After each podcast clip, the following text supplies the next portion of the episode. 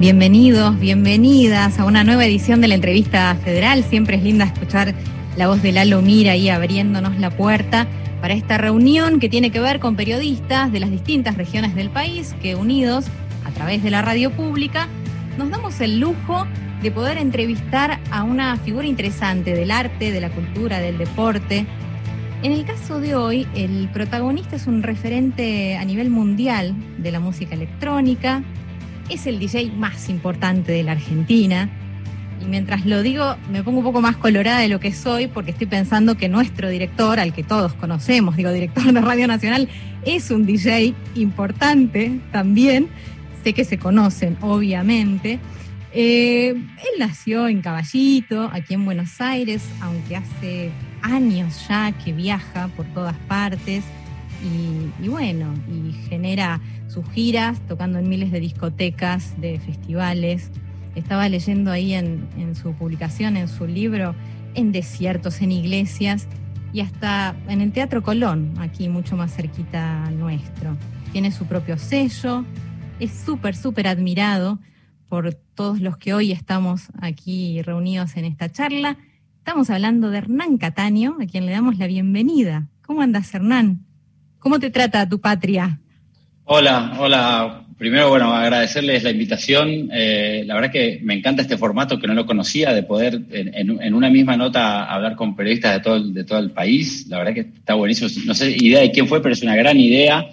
Eh, después, bueno, nombraste a Alejandro. Eh, sin Alejandro yo no estaría acá. O sea, no, no, así, así de simple lo puedo decir. O sea, no solo el ahora será director de, la Radio Nacional, pero para los DJs es uno de los próceres, ¿no? No el único, pero uno de los más importantes. Y en mi caso particular, el que, el que me inspiró, el que por primera vez, viste, como cuando, algunos chicos un día vieron en, un cohete y dijeron yo quiero ser astronauta, bueno, yo lo vi a Alejandro, dije yo quiero ser DJ eh, y, me marcó para siempre, después en otros momentos de mi carrera y mi vida, o sea que déjame empezar, ya que lo nombraste, eh, y, siendo que es el director de la radio, agradecerle a él eh, por esta invitación y además por, por, por, todas las cosas que nos ha dado a mí y a casi todos los DJs de la Argentina.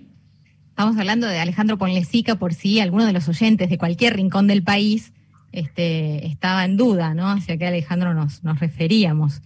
Eh, vamos a arrancar viste Hernán, eh, le, cuento a quienes escuchan que nosotros estamos conectados a través de un Zoom, que es una plataforma digital donde nos podemos ver todos los recuadritos, las, las fotos. Em, vamos a arrancar con Córdoba. Viajamos así rápidamente y nos vamos a, escuchar la Franca Chafatella. Franca. Hola Hernán, ¿cómo estás? Acá Franca, Hola, Franca ¿cómo Córdoba. Muy bien, muy contenta de poder estar en esta entrevista federal con vos que hayas aceptado hablar con todos nosotros. Y mm, la relación con Córdoba, eh, Hernán, es, para mí es como así, es muy importante eh, poder estar hablando con vos porque sé que, que, tu relación con Córdoba es muy importante, forma parte de tu carrera. Y mm, yo tengo acá en mis manos tu libro, el que publicaste hace muy poquito nada más, Hernán Cataño, El sueño del DJ y Memorias. Y mm, lo tengo, lo tengo marcado, como verán, con algunas cositas que, fueron apareciendo en, este libro que me gustaron mucho. Y quería empezar a preguntarte sobre el proceso de eh, llevar a cabo este libro y por qué la decisión de dejarlo plasmado en eh, un formato analógico, llevarlo al papel. Y también me imagino esto de tener que revisar toda tu historia, toda tu carrera y elegir las fotografías que acompañan, que también debes tener un archivo enorme de fotografías, debe haber sido muy difícil tener que elegir esas fotografías que acompañan el libro. Hay tanto por preguntar sobre esto y bueno, eh, empezar por, por ahí, por cómo surgió la idea de llevarlo a cabo y, cómo fue ese proceso.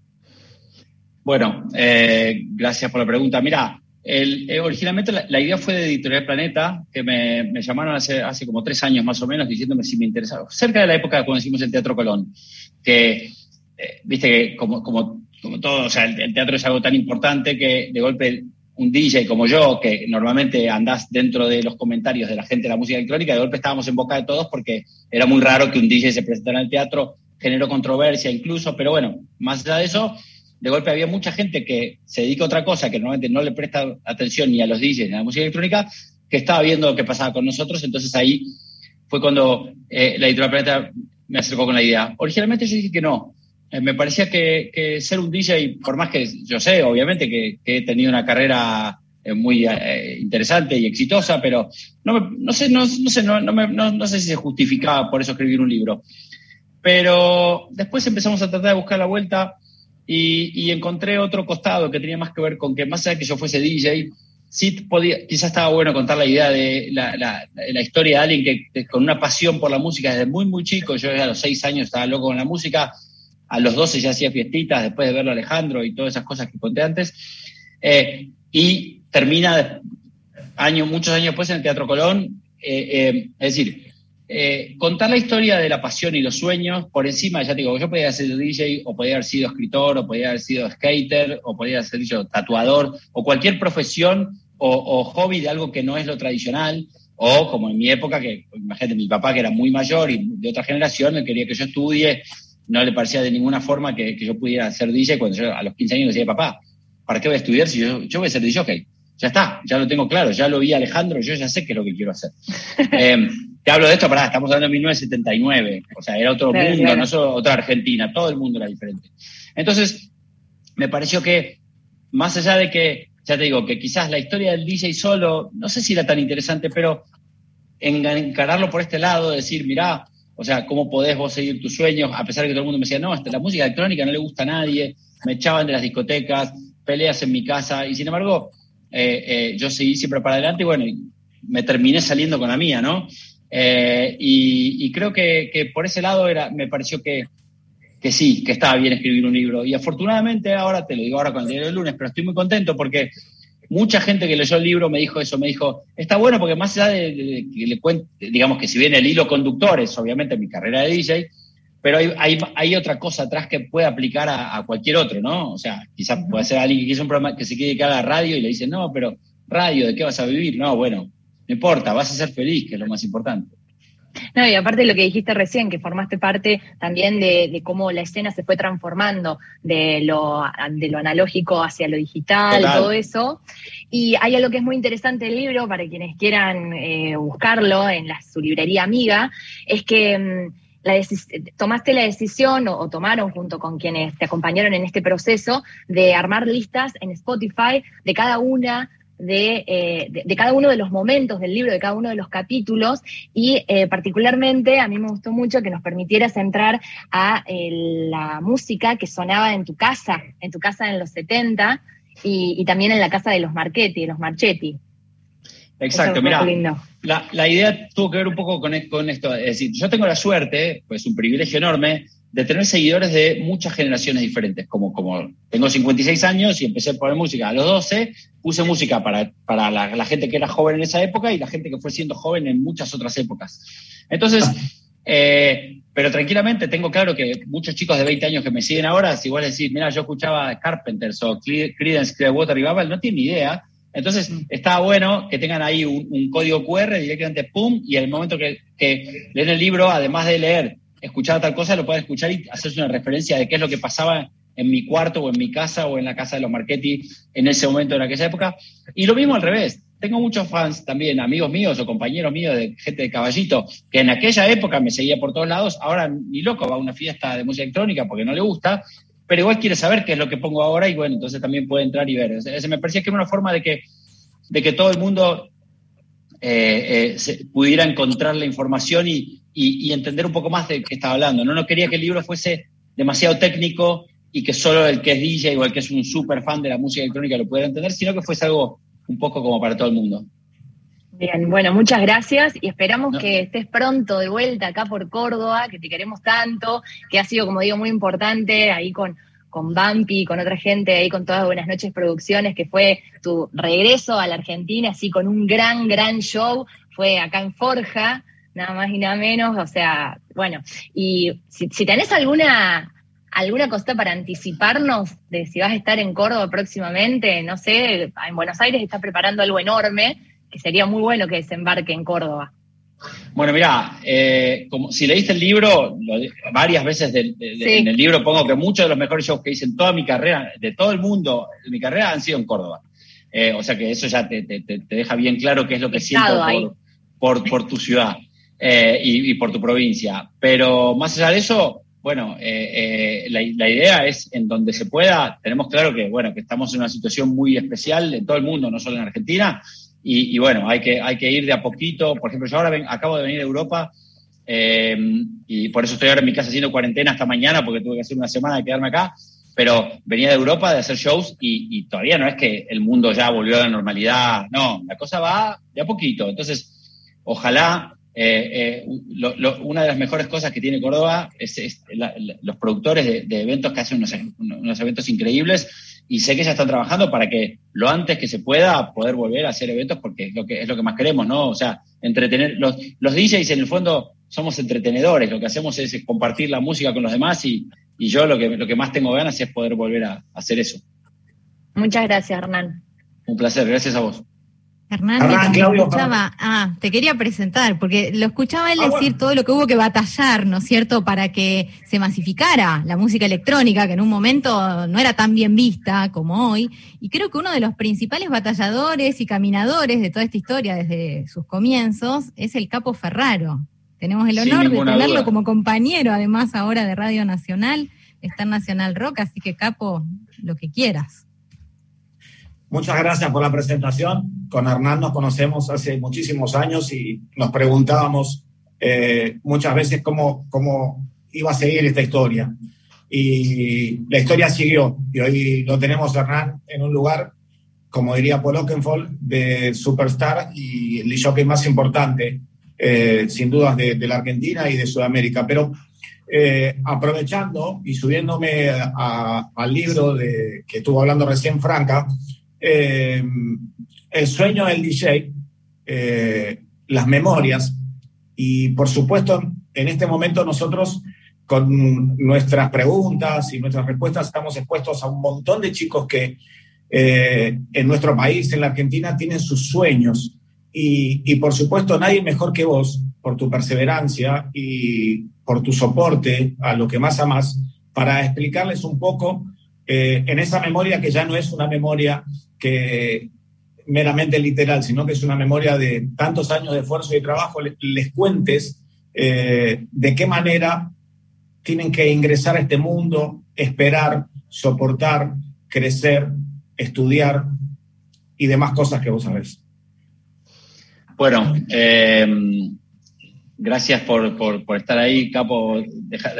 déjame un minuto para agradecerte a vos, porque vos sos otro también que, como, como dijeron antes, has batallado desde, antes que nadie. O sea, eh, fuiste el, probablemente tu programa de radio es el que más años tiene en el aire y sigue ahí. Eh, el cariño con que haces las cosas y el, amor y el conocimiento que le pones y el apoyo que le das a todos los DJs eh, realmente es súper, súper valioso. Así que te lo quiero decir delante de todo el mundo. respecto de, los consejos, yo creo que todos los que, los que empezamos a, eh, eh, digamos, alguna carrera, pero que empieza en el momento cuando sos joven, que no es una carrera, es, la pasión, ese el, chico que corre atrás de la pelota o el que, o el que alguno de ustedes que agarró un micrófono y jugaba, que hablaba en la casa a la noche y eh, es arrancás con la pasión y la pasión es, lo primero, o sea, creo que uno tiene que, que, tener una dedicación interminable porque una cosa es decir, bueno, tengo ganas de hacer esto, otra cosa es realmente proponerse llegar a algún lado con eso, ¿no?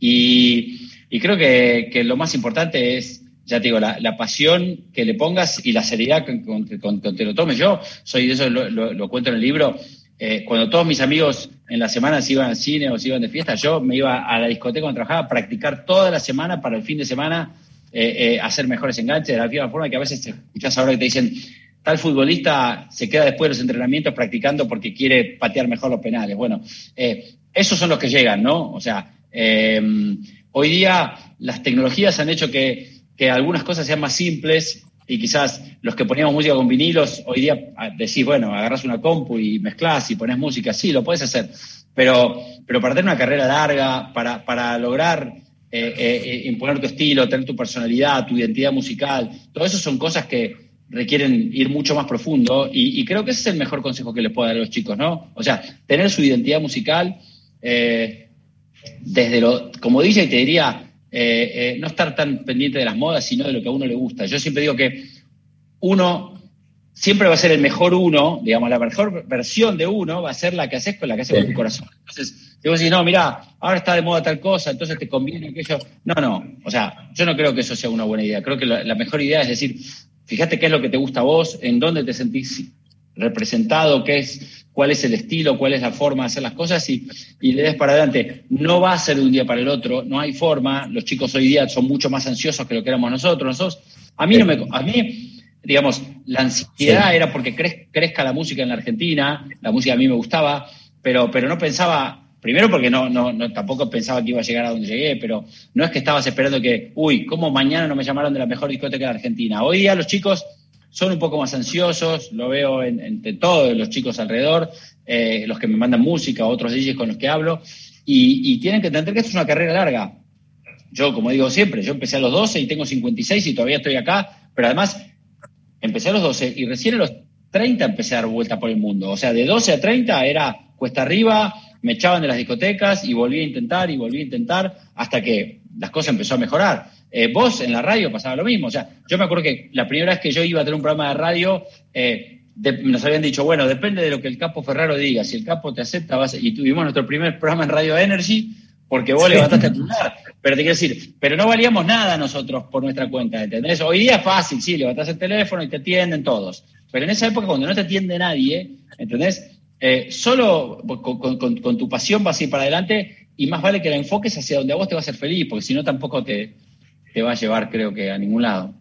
Hernán, pero creo que básicamente la palabra perseverancia es la que sintetiza todo. Recuerdo y lo hago breve, un, diálogo que tuvimos nosotros allá por el año 92 o 93 cuando viniste a tocar, eh, que era el que muy preocupado me hiciste me dijiste en formato de pregunta, ¿cuándo nos va a tocar a nosotros? Porque los demás géneros se imponían y el nuestro era rechazado eh, de todo, desde todos lados, desde las radios, desde la gráfica, desde la opinión pública incluso. El género electrónico llegaba como a molestar de alguna manera y hoy si vos te acercás a las emisoras durante la medianoche, casi el 80% de las transmisiones son de música electrónica, aprovechando que tiene mucho más género, ¿no? Y subgéneros.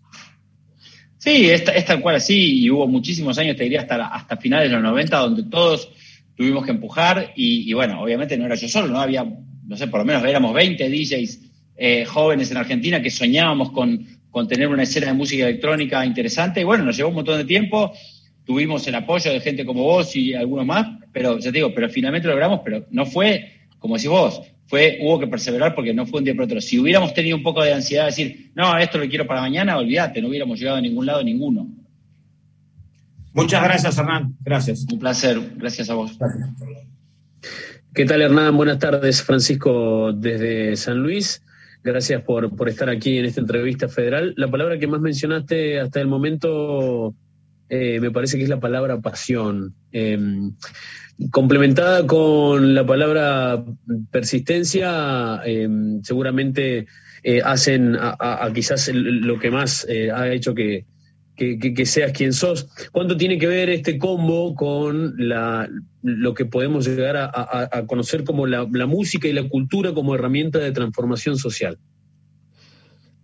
Mira, yo creo que lo de la pasión es, es, como un regalo que te da, no sé, Dios o Jehová o Buda o en quien vos creas, si es que crees en alguien, eh, que, que, es como un motor fuera de borda. Vos, o sea, por más que ya te digo, yo cuando empecé, todos los indicativos eran contrarios, ¿entendés? A mi papá no le gustaba, no quería que me dedique a esto.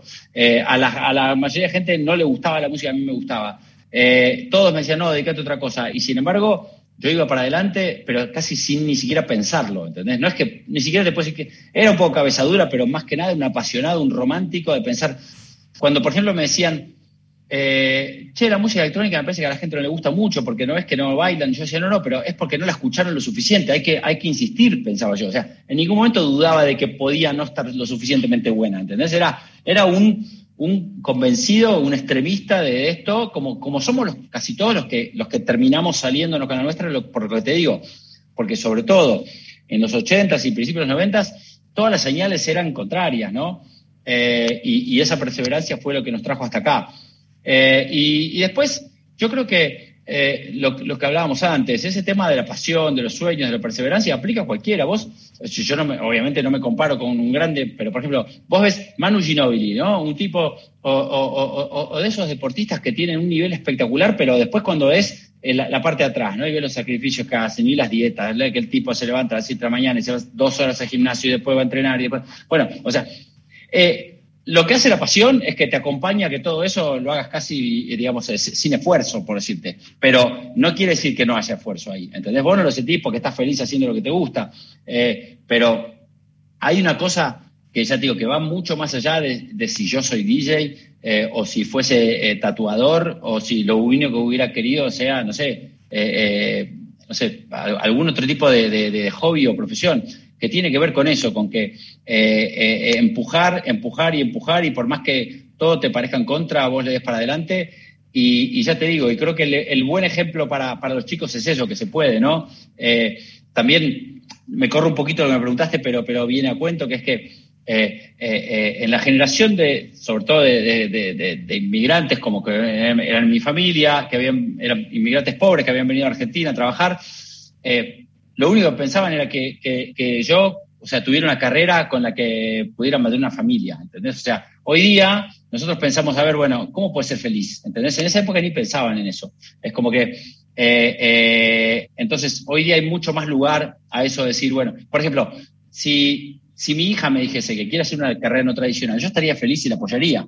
¿Entendés? Pero porque hoy día tenemos ese concepto de decir, bueno, ok, a ver, eh, probablemente si haces lo que más te gusta, te va a ir mucho mejor que si sos una contadora, simplemente porque crees que contador con eso vas a tener un buen futuro, pero no es lo que te gusta hacer, ¿no? Todos conocemos casos de esos. Eh, y si bien cuando pasó, lo, eh, yo escribí el libro, un montón de gente me dijo, che, pero qué bueno que vos seguiste tu pasión. En realidad debería ser mucho más, debería estar mucho más instalado, ¿no? Eso de que de, apoyar a los que tienen una pasión desde chicos, porque la verdad que es un, es un, es un, privilegio, es un regalo enorme y que te puede llevar lejísimo siempre y cuando, obviamente, estés más o menos también bien rodeado, ¿no? Que es algo que también está bien explicado en el libro. Gracias, Hernán. Un abrazo. No, gracias a vos. Hola, Hernán. Buenas tardes. Eh, mi nombre es Bruno León de Bahía Blanca. Eh, Hola, Bruno. ¿Cómo va? ¿Todo bien? Un placer. Igualmente. Veo todos, esos, veo todos esos vinilos que tenés ahí. Sí, de, familia son, así que viene, viene la pasión musical de hace rato. Bien. Eh, bueno, Hernán, mi pregunta para vos viene con respecto a, los eventos que, que, creás hoy en día, sacando un poco de lado la noche, ¿no? Por así decirlo. Teniendo en cuenta que en este último tiempo hiciste funciones en el Teatro Colón, ahora en el Gran Rex, en el Sunset Trip, bueno, en el Campo de Polo también. Eh, ¿con qué mentalidad, no? Eh, ¿se, te ocurrió a vos hacerlo o fueron propuestas que se fueron dando a lo largo del tiempo? Mira, eh, todo eso arrancó primero con el Teatro Colón. yo volví de Europa después de 15 años de vivir allá, volví a vivir a Argentina y me encontré con que la escena electrónica en general tenía bastante mala imagen. y me acuerdo que hablaba todo el tiempo con mi manager y me molestaba eso no particularmente a mí directamente, porque yo ya tengo una carrera, digamos, como que no, no, tengo que andar justificando qué hago, qué no hago. Pero me decía, ¿pero por qué? O sea, es como que primero toda la gente identificaba como que la música electrónica era sinónimo de algo malo, o de, o de noche a las 4 de la mañana, o de drogas, alcohol. Y yo decía, primero la música no tiene nada que ver. ¿Entendés? La gente puede tener comportamiento que quiera, y pongo el mismo ejemplo repetido, pero creo que sirve porque es un buen ejemplo sería lo mismo pensar que cualquiera que le gusta el fútbol es un barra brava. No es así. Bueno, lo mismo, no es que cualquiera que le guste la música electrónica eh, eh, se comporta mal o, está eh, drogado a las 4 de la mañana. Entonces, lo que nos propusimos en aquel momento fue decir, bueno, ¿por qué no agarramos la música y la llevamos a un lugar donde que sea muy respetado? como el Teatro Colón, que probablemente es el más respetado de la Argentina. Y yo estaba convencido, y esto lo engancho con la respuesta que, hacía antes, que decir eso de que yo siempre creía en la música electrónica, independientemente de que a la gente no le gustara, yo decía, no, hay que seguir mostrándola porque les va a gustar. Yo decía, la música electrónica, puede ser que a alguna gente no le gusta en una rave a las 4 de la mañana en un lugar con un volumen muy alto y lleno de humo, pero llévala a un lugar como el Teatro Colón y la música se la rebanca, ¿entendés? Porque la música está buenísima, y ni hablar si encima le agregás la orquesta de Gerardo Gardelín con 50 músicos sinfónicos, ¿no? Entonces, eh, ahí empezamos a, tratar de decir, ok, yo entiendo cuál es el problema y, entiendo que hay un montón de gente que no le guste quizás el contexto en que se escucha mucha de la música electrónica. Ok, entonces vamos a acomodar un poco, vamos a llevar en vez de noche de día, a la tarde, un lugar como el Campo de Polo, que es también uno de los lugares más lindos de la ciudad de Buenos Aires. Es decir, bueno, hagamos una fiesta de día, eh, eh, que arranque bien suavecito, abierto, lugar para todo. También otro, otro estigma, digamos, si querés, de la música electrónica era que estaban todos encerrados en un, en un hangar, que la gente no podía respirar. No, no, bueno, aire libre, sol, es decir, tratando de... No porque yo tuviera ningún problema con eso, eh, lo aclaro, yo no tengo ningún problema con, estar de noche a las 4 de la mañana en algún lugar, pero como entendía que acá había mucha gente que lo veía por ese lado y, estaba para mí errándole en, el análisis, decía, no, no, espera, yo lo que quiero demostrarles es que la música no tiene nada que ver. Después cada uno se comporta como quiere. Y lo mismo que cuando vas a la cancha, está el que se siente en el partido y el que ah, y, tira piedras. ¿entendés? Bueno, pero el fútbol no es el, responsable de eso. Bueno, acá la música no es la responsable y lo que nosotros queríamos hacer eso. Y como nos fue bien, y además nos gustó, lo disfrutamos, empezamos a pensar otras alternativas. Lo de ahora viene un poco por otro lado, que tiene que ver más, más con la pandemia. Es decir, cuando, cuando justo antes de que empiece la pandemia, nosotros hicimos el show más grande que hicimos en el campo de polo y los que hicimos en Córdoba, show para 30.000 personas que fueron excelentes en todo nivel, la producción. Pero bueno, se, paró el mundo, se paró la Argentina, como, como, no podía ser de otra forma, y ahí empezamos a pensar, bueno, ¿qué podemos hacer? Esto, esto va a durar para largo. Queremos seguir entreteniendo a la gente, queremos seguir haciendo cosas de este estilo. Em, me ofrecían en varios lugares hacer como si fuese eventos con la gente sentada, con mesas, la gente come y vos pones música, pero la verdad es que no, no me entusiasmaba mucho eso. No, no es que esté bien o esté mal, pero a mí me parecía que yo decía, no, o sea, no va a ser una fiesta. Si no va a ser una fiesta, si la gente no puede bailar, entonces busquemos un contexto donde sí. Bueno, entonces, ¿cómo puede ser? Bueno, entonces vayamos a un teatro. En un teatro la gente está sentada, pero en vez de yo ir en plan DJ con bandejas a poner música o discos como lo que vos tenés ahí atrás, vamos a hacer la música ahí in situ en el escenario. Entonces vamos dos músicos electrónicos, que son Oliver y Bounder, y yo que soy un DJ, pero que tengo un muy buen oído, casi como el de un músico, a pesar de que no, no me considero músico para nada.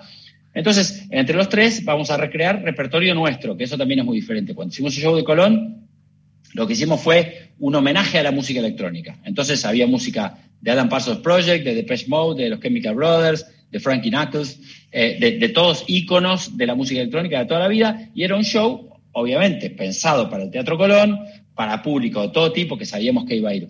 Esto te diría que es un show más específico para amantes de la música electrónica. El repertorio es totalmente nuestro, es toda música que hicimos nosotros. Alguna ya está editada porque la editamos en, por ejemplo, parte de, la música, por ejemplo, que salió en el, disco Sunset Strip, con el que ganamos un, premio eh, Gardel, y, cosas nuevas que, la gente no escuchó y algunas versiones nuevas de cosas que ya estaban. Eh, pero te digo, es un, un, show totalmente de música nuestra e interpretado por nosotros ahí en el escenario. O sea, es algo muy diferente de una fiesta en el campo de polo donde yo voy en plan DJ a poner música. Eh, pero bueno, eh, y ahí nos encontramos con, con dos, con dos cosas interesantes. ¿no? Por un lado, para nosotros es un desafío porque nosotros nunca lo hicimos.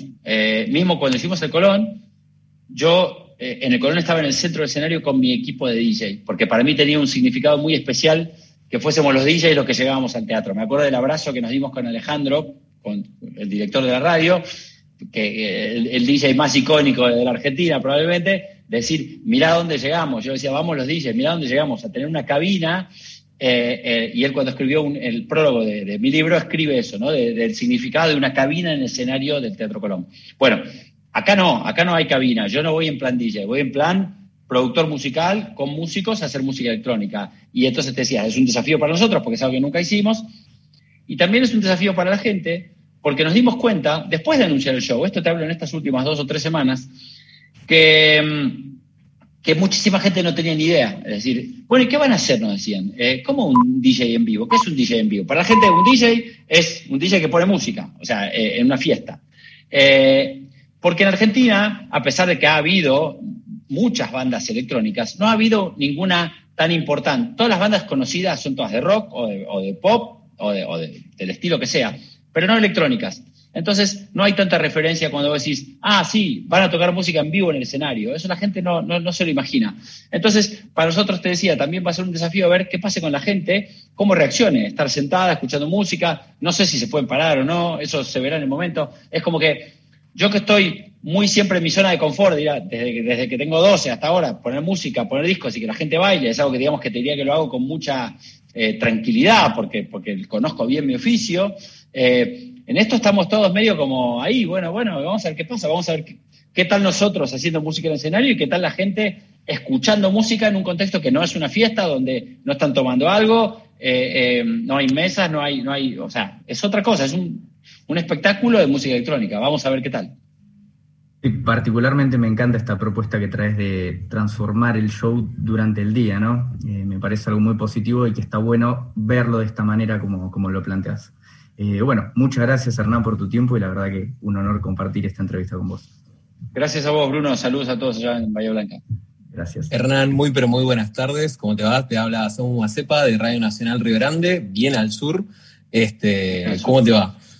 Bien. Eh, la verdad, eh, estoy muy emocionado porque soy fan tuyo fuerte. Eh, te sigo desde que soy chico, tengo 29 años, así que vengo de larga trayectoria. Muchas gracias. No, gracias a vos por traer tu música y dejarme explorar diferentes ritmos. Te quería hacer una consulta, puntualmente si uno piensa en la escena musical argentina, hablando comercialmente, piensa, no sé, Casu, Duki, María Becerra, grandes exponentes de otros chicos, que si bien son chicos, pero vienen rompiéndola. Si uno piensa en el tech house, en el progressive, ¿qué, aparte de vos, digo, y los chicos de Soundex Line, ¿qué otros referentes musicales se pueden encontrar los pibes que recién están empezando en esto que es el progressive, la música electrónica y demás? Mira, buena pregunta. Eh, hay, hay, un montón de, chicos, hay un semillero enorme de chicos jóvenes. Lo que pasó es que no hubo tanto en el medio, es decir, eh, yo quedé como, digamos, el mayor, el más grande y, quizás el más conocido. Después tuvo, tuvo una época donde eh, no hubo tanto, digamos, apil, si querés, de la música electrónica de chicos jóvenes, pero ahora te diría, de, hay, en los últimos cinco años hay una tanda, por ejemplo, hay un chico que se llama Facu Mor, que está viajando por el mundo, Mariano Mellino, Marcelo Basami, Antrim, ese Arias. En Córdoba, por ejemplo, la palabra semillero la podés llevar a Córdoba, porque eh, hay cantidad. De hecho, yo cada vez que voy a tocar a Córdoba, ellos participan del show porque la idea es, darle lugar en su propia provincia. Lo que pasa es que, como todo, esto ya lo sabés y supongo que pasa en casi cualquier rubro, no todos son profetas en sus tierras y, a veces no se le da el empuje que se debería, más allá del talento. O sea, no, creo que es un tema, te diría, no sé cuál es la palabra, quizás alguno de ustedes periodistas me ayuda, pero decir, no es que sea personal, no es que no los quieren a los chicos, no, no, sí los quieren, pero por alguna razón no le dan el apoyo que deberían. Pero bueno, pará, también es algo que me pasó a mí, ¿eh? O sea, yo tenía un apoyo menor, si querés, eh, eh, en Argentina, trabajaba en, el Pachá de Buenos Aires, que era una discoteca la más famosa, pero iban 2.000 personas, no 40.000.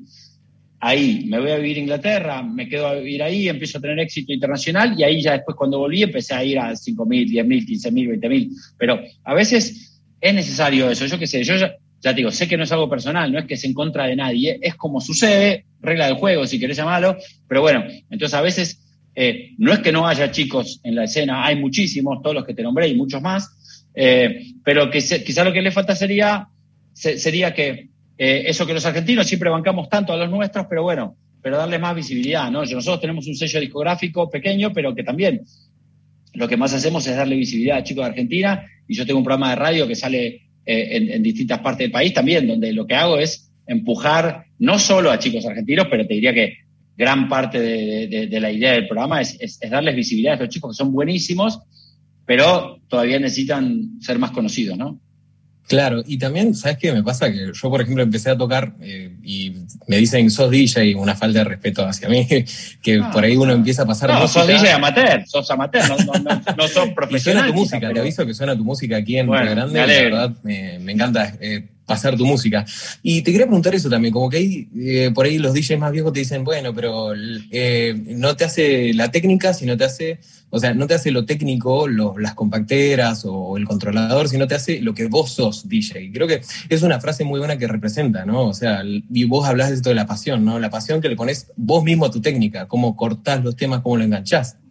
100%. Mira, para mí eh, lo dije antes y lo digo siempre, lo más importante de un DJ es su identidad, su personalidad musical, o sea, que, sepa qué es lo que quiere, qué es lo que le gusta.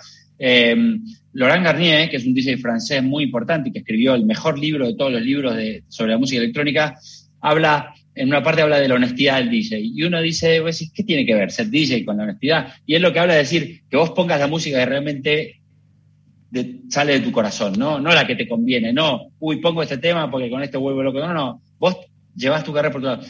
Esos DJs, si vos pensás la mayoría de los DJs que han llegado muy lejos y que tienen una carrera larga y una trayectoria que, de muchos años, tienen un sonido particular. Vos me escuchás a mí, al que le gusta, le gusta porque tengo un sonido, y al que no también, pero te quiero decir, pero, pero hay una identidad, y lo mismo te pasa si escuchás a Carl Cox, o DJs icónicos como Paul Oakenfold o Frankie Knuckles, o Alejandro Ponlecica en Argentina. Entonces, a mí me parece que lo que dije antes, el mejor la, la, mejor versión tuya va a ser esa, el que estés haciendo lo que sale de tu corazón. A mí me parece que es lo más importante. Y después, lo que dijiste primero, que también es importante, obviamente que está bueno tener una buena técnica, pero importa más tu carisma arriba del escenario que la técnica que tengas. Yo conozco DJs que no tienen buena técnica eh, y sin embargo son increíbles y la gente se vuelve loca con ellos, y otros que tienen la mejor técnica que puedas conseguir, que te puedas imaginar, eh, y no transmiten nada. ¿Entendés? Entonces, eh, tiene, tiene mucho que ver con eso. Después, obviamente, nosotros, los que somos mayores, venimos de, aprender toda la vida con vinilos, que era mucho más difícil, y ahora vos podés apretar play en la compu y la compu va a sinquear todo por vos, va a mezclar todo por vos eso ya es una, te diría, una batalla que no tiene sentido. O sea, eh, probablemente los mayores te van a decir, no, no, el DJ en serio es el que pone con vinilos, pero mira, yo creo que a la gente, vos estás ahí para entretener a la gente y la gente lo que importa es lo que le sale por los parlantes. Entonces, si lo que sale por los parlantes está bueno y la gente se entretiene, está todo bien. Eh, esa, discusión más de purista que es más de, de, los DJs entre sí, ¿entendés? No, porque vos usas esto y yo uso aquello. Pero la gente lo que quiere es pasarla bien, pasar un buen rato y bueno, y creo que el secreto es, por lo menos para mí durante toda mi vida, fue entretener a la gente con la música que yo tenía ganas de compartir. Yo antes de ser, antes de ver a Ponlecica, no sabía lo que era un DJ profesional, pero lo que hacía era invitar a mis amigos a mi casa a ponerles la música que me gustaba, a compartir. Mirá, tenés que escuchar este está buenísimo, tenés que escuchar aquello. La misma forma que alguien que, no sé, uno que lee muchos libros le comenta a sus amigos para que lean esos libros. Bueno, eh, después me di cuenta que había una profesión que era ser DJ y que era eso, ¿no? O sea, eh, y empecé a, compartir con los demás la música que me gustaba a mí. Y bueno, y eso me trajo hasta acá, pero, pero lo que me trajo es ese empuje de decir, escucha, escucha este disco, escucha este otro disco. Gracias, Hernán, y te esperamos acá en, el sur para cuando vengas.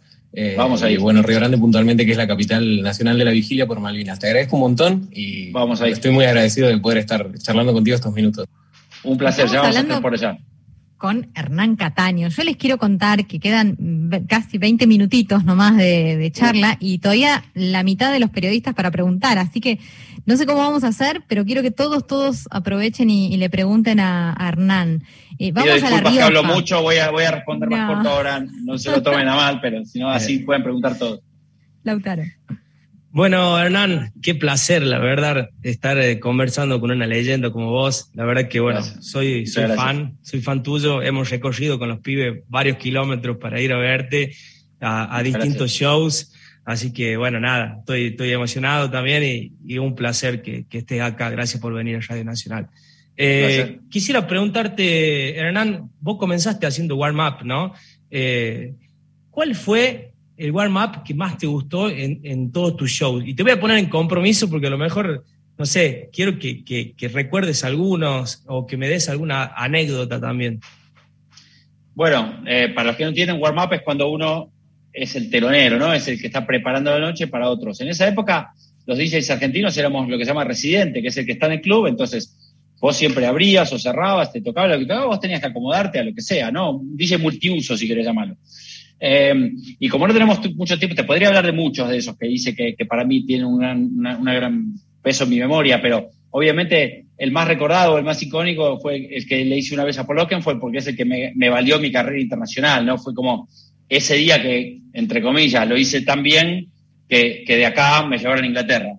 Em, que fue cuando eh, eh, venía Paul Oakenfold, que era el DJ número del mundo, y yo tenía que abrir antes que él, pero antes estaban los Chemical Brothers, que habían dejado a la gente muy, muy arriba, era una fiesta increíble, y yo lo que hice fue, digamos, como si fuese dormir la fiesta para, para beneficio del otro, ¿no? O sea, que en el fondo es lo que tiene que hacer un warm-up DJ, no está para lucirse él, está para preparar la fiesta para el plato principal, que es el que viene después, ¿no? Es como, imagínate que si vos fueses acá, no sé, a ver los Rolling Stones eh, y, la banda soporte quiere sonar más fuerte o, hacer volver loca a la gente. Se supone que lo que tiene que hacer es preparar la cosa para que, para que vienen los que vienen, ¿no? Bueno, yo hice eso eh, con, mucho tino de DJ, obviamente la gente no estaba muy contenta conmigo, la gente quería más alegría, más fiesta, pero yo tenía entendido, yo tenía claro que la gente después de los Chemical Brothers necesitaba descansar un poco para después estar preparada para venir el DJ número uno del mundo de ese momento. Y, bueno, afortunadamente salió bien y tanto le gustó a este Paul Oakenfold que de ahí me, me, ofreció irme de gira con él un año por el mundo y de ahí fue que ya me fui a vivir a Inglaterra y después a España y bueno, y, empezó toda, digamos, la segunda, yo tuve 20 años de carrera en Argentina eh, y los últimos 20, estos últimos 20 que fueron de, de internacional y, y, arrancaron ese día, digamos, ¿no? Esa, esa fue la, la, gran oportunidad, así que creo que te diría que fue el warm-up más icónico. Y, de los que te hicieron a vos, digamos, el que mejor te la dejó aclimatizada a la pista o al show. Y hay, hay, hay muchos DJs argentinos. En Argentina hay muy buenos DJs de warm-up. Eh, probablemente, si tengo que decir uno rápido, diría Martín García, eh, que es gran amigo mío, trabajamos muchísimo, pero además es un experto, o sea, eh, Martín García es un DJ que viene en DJ del exterior y dicen, quiero que abra para mí Martín García, no quiero que abra otro que no sea él. Es muy, muy bueno, es un tipo muy talentoso y sobre todo lo que tiene es eso de que a veces es difícil estar ahí porque vos, vos tenés los discos para volverlo con todo el mundo, si quisieras, ¿entendés? Pero por respeto al otro no lo haces y, Martín es uno que hace eso sin ningún esfuerzo, con una tranquilidad. Parece que, ¿me entendés? Lo lleva así como. Otros se nota que están tratando de ver cómo hacen, como negociando la cosa. Él lo hace con, mucha clase, con mucha clase. Muchas gracias, Hernán, un placer. Un abrazo a toda la gente de La Rioja. Yo iba, mucho a La Rioja. Había una discoteca que se llamaba Ministerio, que era buenísima. Mira vos, no sabía. No, vos eras chico. Claro. Hola Hernán, ¿cómo estás? Soy Karina Bravo de Radio Nacional Libertador de Mendoza. Un Mendoza, placer, qué lindo. Un placer qué lindo Mendoza. Bueno, tierra del vino y el vino viene muy bien en las fiestas electrónicas, vos lo sabés también. Sí, Buen acompañante. Eh, mi pregunta es como doblete y, y tiene que ver con ¿cómo haces para seleccionar entre todo lo que te llega, entre toda la música que te llega? ¿Cómo haces esa preselección y selección final después? Y, por otro lado, ¿cómo conjugás el laburo que demanda tanto tiempo, tantos viajes, eh, tantas horas, em, por ahí consideradas horas locas, pero bueno, es tu laburo, con la vida familiar, que sabemos que, que tienes una vida eh, también, si querés compartirla, por supuesto, y que viene a desmitificar un poco la vida del DJ, que, que no es ni, ni tan loca, ni tan solitaria, ni solo de la noche. Contanos un poquito de eso. Bueno, eh, Primero, lo que me dijiste de la música, yo lo que hago normalmente es todas las mañanas dejo a mis hijas en el colegio y después me siento a escuchar cinco horas de música, de todo lo que me mandan. Me mandan música, productores, DJs de Argentina, del resto del mundo, sellos discográficos, eh, unas más o menos, no sé, por decirte, 300 canciones por día.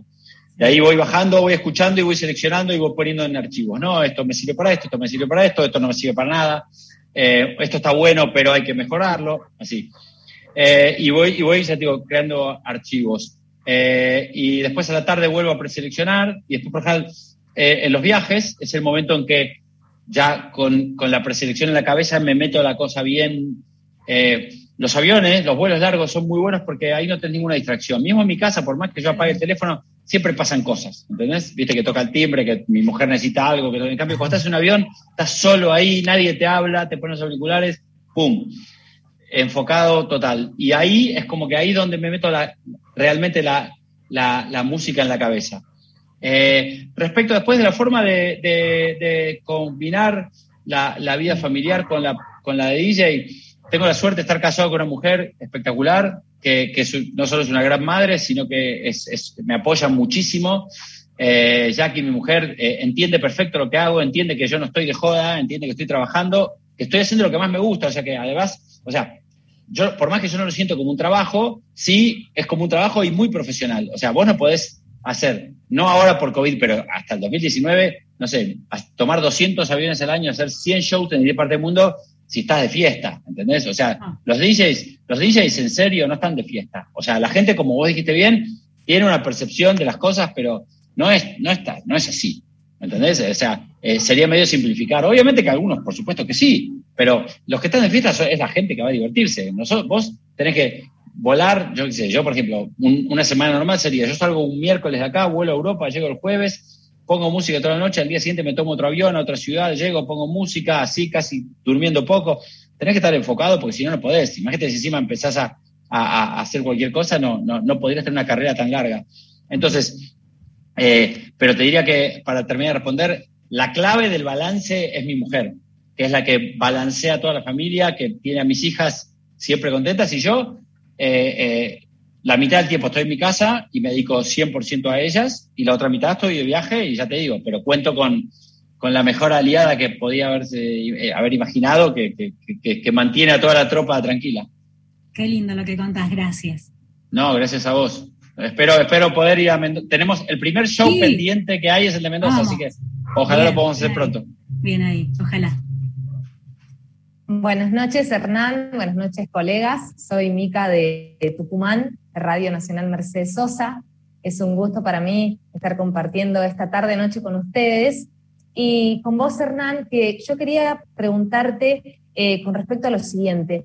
¿Qué pensás o cuáles considerás que han sido los factores que hoy o desde hace ya un tiempo están permitiendo que el género femenino y las mujeres incursionen de una manera mucho más visible en esta profesión que, es ser DJs y que por lo menos desde lo personal considero que también tiene que ver con este contexto social y político en, Argentina y en el mundo.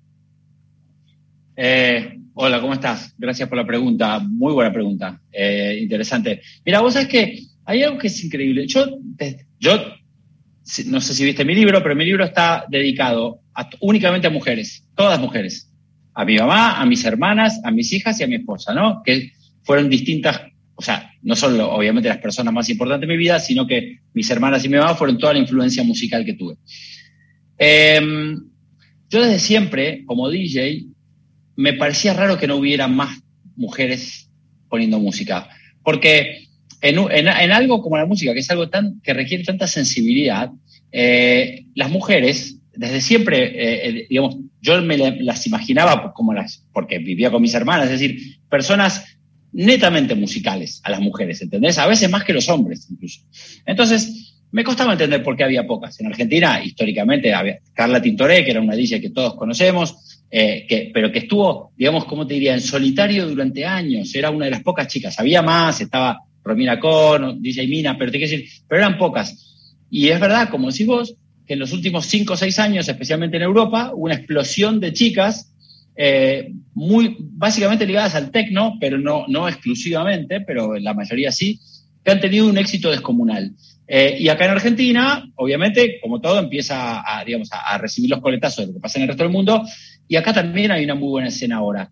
Eh, es difícil decir por qué. Yo, yo por lo menos, porque además te voy a decir una cosa, la escena de música electrónica, sin ninguna duda, es la menos machista de todas las escenas musicales, de todos los estilos de música que se te ocurran. Es decir, eh, ni el rock, ni la música latina, ni eh, eh, cualquier, ni el folk, ningún tipo de música es tan abierto, no solo a las mujeres, sino, o sea, a, las comunidades lesbianas, gays, o sea, la música electrónica, de hecho, se inició en Estados Unidos y era un gueto de, de, gente de color, de gente gay, de gente latina, que era medio anti-establishment del, americano blanco, si querés. Es decir, y así se generó, siempre fue eh, el, término más, más, digamos, común o habitual en la música electrónica era la diversidad en las pistas de baile. Sin embargo, por alguna razón eso no se veía reflejado en las cabinas y como decís vos, por eso te decía que es buena pregunta, porque es algo que muchísimas veces me pregunté, pero bueno, afortunadamente en los últimos cinco años eso varió un montón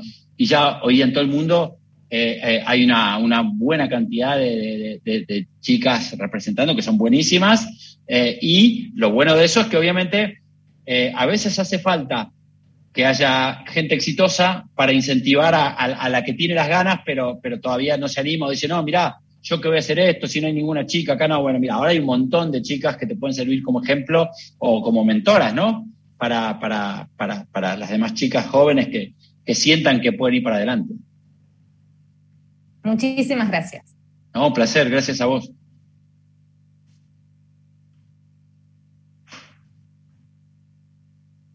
No, no se escucha. No se escucha, pero eh, tenemos que seguir. A ver. Ahora sí, ahora sí, ahora sí, ahora sí. Lucha en Bariloche. A ver si podés desmutearte. Sí, acá estoy. Bienvenido, Hernán, nuevamente a Bariloche. Bienvenido. Hola, Lucha, ¿cómo estás? Bien, te tuvimos el año pasado, sí, por acá. Casi, casi todos los años, porque en, mi familia, menos yo, yo soy una madera, pero mi mujer y mis hijas aman esquiar y aman Bariloche. Así que, cada que cuando podemos vamos. Bueno, sí, está, eh, estamos acá ansiosos y ansiosas de tenerte nuevamente. Te decía, te tuvimos el año pasado, nos quedamos bastante manijas porque no pudimos presenciar tu espectáculo y tu show, tu todo. Em, y preguntarte justamente acerca de eso, preguntarte cómo viviste vos esa falta de, público, esa falta de gente, esa falta de calor que, te da, ¿no? Que te dan todos tus shows, que te dan todas tus intervenciones, que, y, cómo pensás ese reencuentro también que viene con, con, esto que se te viene ahora en las próximas fechas, aprovechando también que nos quedan pocos minutitos como para ir calentando también a las audiencias que nos están escuchando, ¿no? ¿Qué papel juegan ese público para vos y toda tu música?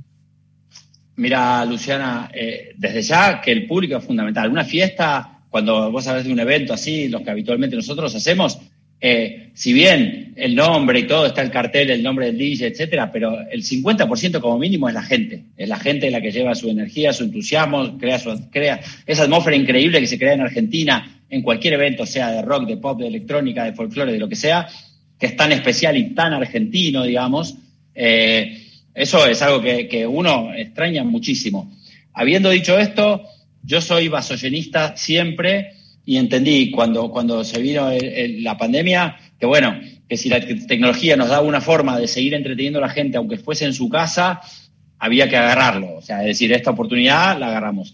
El, primero lo hice en mi casa eh, eh, y, digamos, entretuvimos un montón de gente, pero después cuando lo vi, me parecía que, eh, que era como cinco, porque mis sets son largos, siempre cinco o seis horas, entonces cinco horas de ver a un DJ con el, mismo fondo en su casa era un poco aburrido. Aparte, yo, seamos honestos, yo no soy muy divertido poniendo música. Estoy serio haciendo lo que hago. Me, muevo un poquito y nada más. Te quiero decir, hay, otros DJs que hacen más, más monerías y capaz más divertido para verlo, pero yo no. Entonces, entonces después, después de eso dijimos, bueno, si hacemos otro, vayamos a algún lugar que sea lindo para mostrar. Primero, porque era una muy buena forma afortunadamente los DJs tenemos seguidores en todo el mundo y, después dijimos, bueno, vamos a mostrar Argentina, otras partes. Entonces fuimos al aeropuerto, conseguimos que nos dejaran el aeroparque vacío para nosotros, que era una cosa bastante inusual, y lo vieron casi un millón de personas. Y encima hicimos con donaciones a la Cruz Roja y a Alegría Intensiva, que es una ONG de, de payasos de hospital con la que yo trabajo. Entonces como que metimos todo y, me, contaban los de la Cruz Roja, eh, yo qué sé, que recibían donaciones de Japón, ¿entendés? Estaba buenísimo. Entonces ah. decía, bueno, buenísimo. Y después, eh, ni bien terminamos dijimos, ¿dónde podemos hacer, dónde podemos hacer otro? Y Cruz, mi manager y, y, amigo, me dijo, che, mirá, hay una posibilidad de que vayamos a hacer, va a haber un eclipse en Bariloche y capaz que hablamos con el de Yao Yao. Y también dijimos, escúchame, qué mejor que un montón de porque fuera de los argentinos y, alguna gente top que viene del mundo, o sea, no es que el Yao Yao es mundialmente famoso a nivel masivo, entonces es un lugar muy exclusivo. Pero de golpe, mostrarle el lago y todo ese lugar tan lindo a tanta gente eh, era una oportunidad enorme. Entonces, por eso, te contesto dos partes. Por un lado, obviamente que sin gente uno diría, no, ni loco, no es lo mismo, nada que ver. Está bien, es así y es así y no veo la hora de poder volver a poner música para toda la gente, que todos estén bailando y divirtiéndose. Pero es ante la nada eh, esto de poder hacer un stream y llegarle a todo el mundo y encima hacer beneficencia y todo eso está buenísimo y, fui muy feliz de estar ahí en Bariloche haciéndolo. Bueno, y vamos a ver si te animás a esquiar entonces y, te venís acá, te sacamos de tu, de tu zona de confort. Yo voy, no, no, mira, te juro, yo soy, yo no sé si existe la palabra. ¿Viste que a los golfistas hay uno que le lleva el palo que se llama caddy? Bueno, yo soy así, pero con, el, con, el esquí de mis hijas. Yo les cargo los esquíes, eh, ¿viste? pero, pero no, no, no, soy medio madera y creo, creo que no. Mejor preferís que ponga música. Muchas gracias, Hernán, un placer. A ustedes, saludos a todos en Bariloche. Esperamos. Vamos a San Juan rápido ahí que nos quedan cinco minutitos para el cierre de Bianca. Hola, Bianca. Hola, Hernán. ¿Cómo estás? ¿Cómo estás? Súper bien, súper bien. Me alegro, bueno. Se nos acabó el tiempo, pero bueno, vamos. Sí. Yo también muy contenta de, hablar con vos y todo esto que nos contás. Bueno, recuerdo también que estuviste aquí en la provincia de San Juan en octubre del 2018 presentando Connected, eh, este espectáculo tremendo con la Orquesta Sinfónica de la Universidad Nacional de San Juan, que también habías estado eh, presentando en el Teatro Colón. Bueno, otra de esas... ¿Fuiste a verlo? No, no fui, pero tuvo una repercusión impresionante y, bueno, me imagino que tiene que haber sido un show que la rompió. Yo te quería preguntar por otra cosa, saliendo de lo regional. Em, hablando de los estigmas de la cultura electrónica, ya hablaste algo del tema de la noche, de los excesos, todo eso, pero también hay otro estigma que quizás lo podemos eh, eh, revisar aquí, que es el de em, la clase social en la que está estereotípicamente ligada la música electrónica, que es la de mayores recursos. Y ahí yo te quería preguntar, primero que nada, si vos crees que esto es un mito meramente, lo, consulto con vos, y, por qué crees que la música electrónica eh, no penetra tanto como otros géneros en las clases populares. Digo, ya estamos abriendo el juego, eso me parece como un, buen interrogante para preguntarte para vos que estás ahí. Muy buena pregunta. Eh, mira, a nivel histórico, y, acá está el, capo que me puede ayudar también con la respuesta, pero eh, te diría antes de los 90 quizás era un poco más elitista porque era música que acá casi no se hacía y no se consumía y la gente que viajaba, capaz que venían de Europa, de Estados Unidos, y habían ido a una discoteca, a una fiesta, o a de Visa, venían acá y querían replicar eso en alguna discoteca. Pero a partir de los 90 para acá, a partir de la Energy, Capo, ayúdame vos, pero ¿cuánta gente fue a la fiesta de la Radio Energy en Palermo una vez, un día de la primavera? Eh, 27.000 y llegaron a 40 sobre el final de la noche. Bueno, entonces, eso ya no te habla de algo elitista de esa época. Entonces, te quiero decir, a partir de ahí para acá, eh, la música electrónica que era, como tan bien dijiste vos, era bastante elitista, se fue desprendiendo y fue llegando a todos lados. Yo hoy día te diría que he puesto música en muchas partes del país, eh, por ejemplo, los shows de, Córdoba, que hacemos dos fechas de 20.000 personas, y vos ves, por dos razones te digo. Primero, porque la veo a la gente y ves todo tipo de gente, gente más humilde, gente menos humilde. Tenés el que rompió el chanchito, porque son shows que tienen una producción muy, muy importante, pero por ende es cara. O sea, eh, no, no, no, no escondemos esto. Son shows que cuestan dinero, pero hay tickets más caros y tickets más baratos y se venden todos por igual. Es decir, tenés, eh, obviamente, el tipo de clase más alta que quiere estar en el VIP y yo qué sé, y tener una mesa, ¿verdad? pero también tenés ¿cómo decirte? Llamarle la popular, está llena de gente que viene de todos lados. Eh, te cuento un detalle que está buenísimo también. Eh, gracias a que ahora con las tiqueteras vos ves las de dónde compran los tickets. Cuando hicimos el show de Córdoba, eso lo puse en el libro, vino gente de 71 distintas ciudades de la Argentina, todos fueron a Córdoba, y cuando hicimos en Mendoza lo mismo. Entonces, te quiero decir, eh, hoy día está totalmente esparcido por todos lados. Después sí quizás, es verdad que hay como un poco de estigma y un poco de realidad en esto de que, quizás las clases más bajas se sienten más, quizás si querés, atraídas por música latina y la música electrónica, que casi toda, eh, la que es cantada es cantada en inglés, digamos, hay un poco ahí de división, pero te diría que no es una división que alguien dice, no, no, mira, esto vamos a apuntarle a este público y a este no. Es una, te diría, una cuestión natural, ¿no? Es como que si vos dijeses, yo qué sé, eh, el rock sinfónico atrae a gente que tiene un oído un poco más elevado que, yo qué sé, que heavy metal, porque es diferente, ¿entendés? Pero no, no, no, hay, no hay alguien ahí diciendo yo quiero que esto sea así o, vamos a excluir. Al contrario, lo que dije antes más en, la pregunta, hace dos preguntas, la música electrónica siempre fue el género más inclusivo de todos los géneros musicales, el más inclusivo, pero por lejos. Sí. Gracias, Hernán. No, gracias a vos. Bueno, qué linda charla, ¿eh? impresionante. Recorrimos todo el país y además un montón de ejes temáticos que se fueron entrecruzando. Hernán, un placer, creo, para todos. Un placer. Necesitamos otra hora, otro día, otro día. Sí, ¿por qué no? ¿Por qué no repetirla? Seguro, seguro. Bueno, tengo entendido que ya se, se agotaron todas las entradas para poder ir a verte al Gran Rex. Quedan un eh, poquito, hicimos cuatro funciones, las dos primeras volaron, las otras dos queda alguna, pero, pero o sea, está, está, la verdad que por suerte el apoyo de la gente siempre es genial.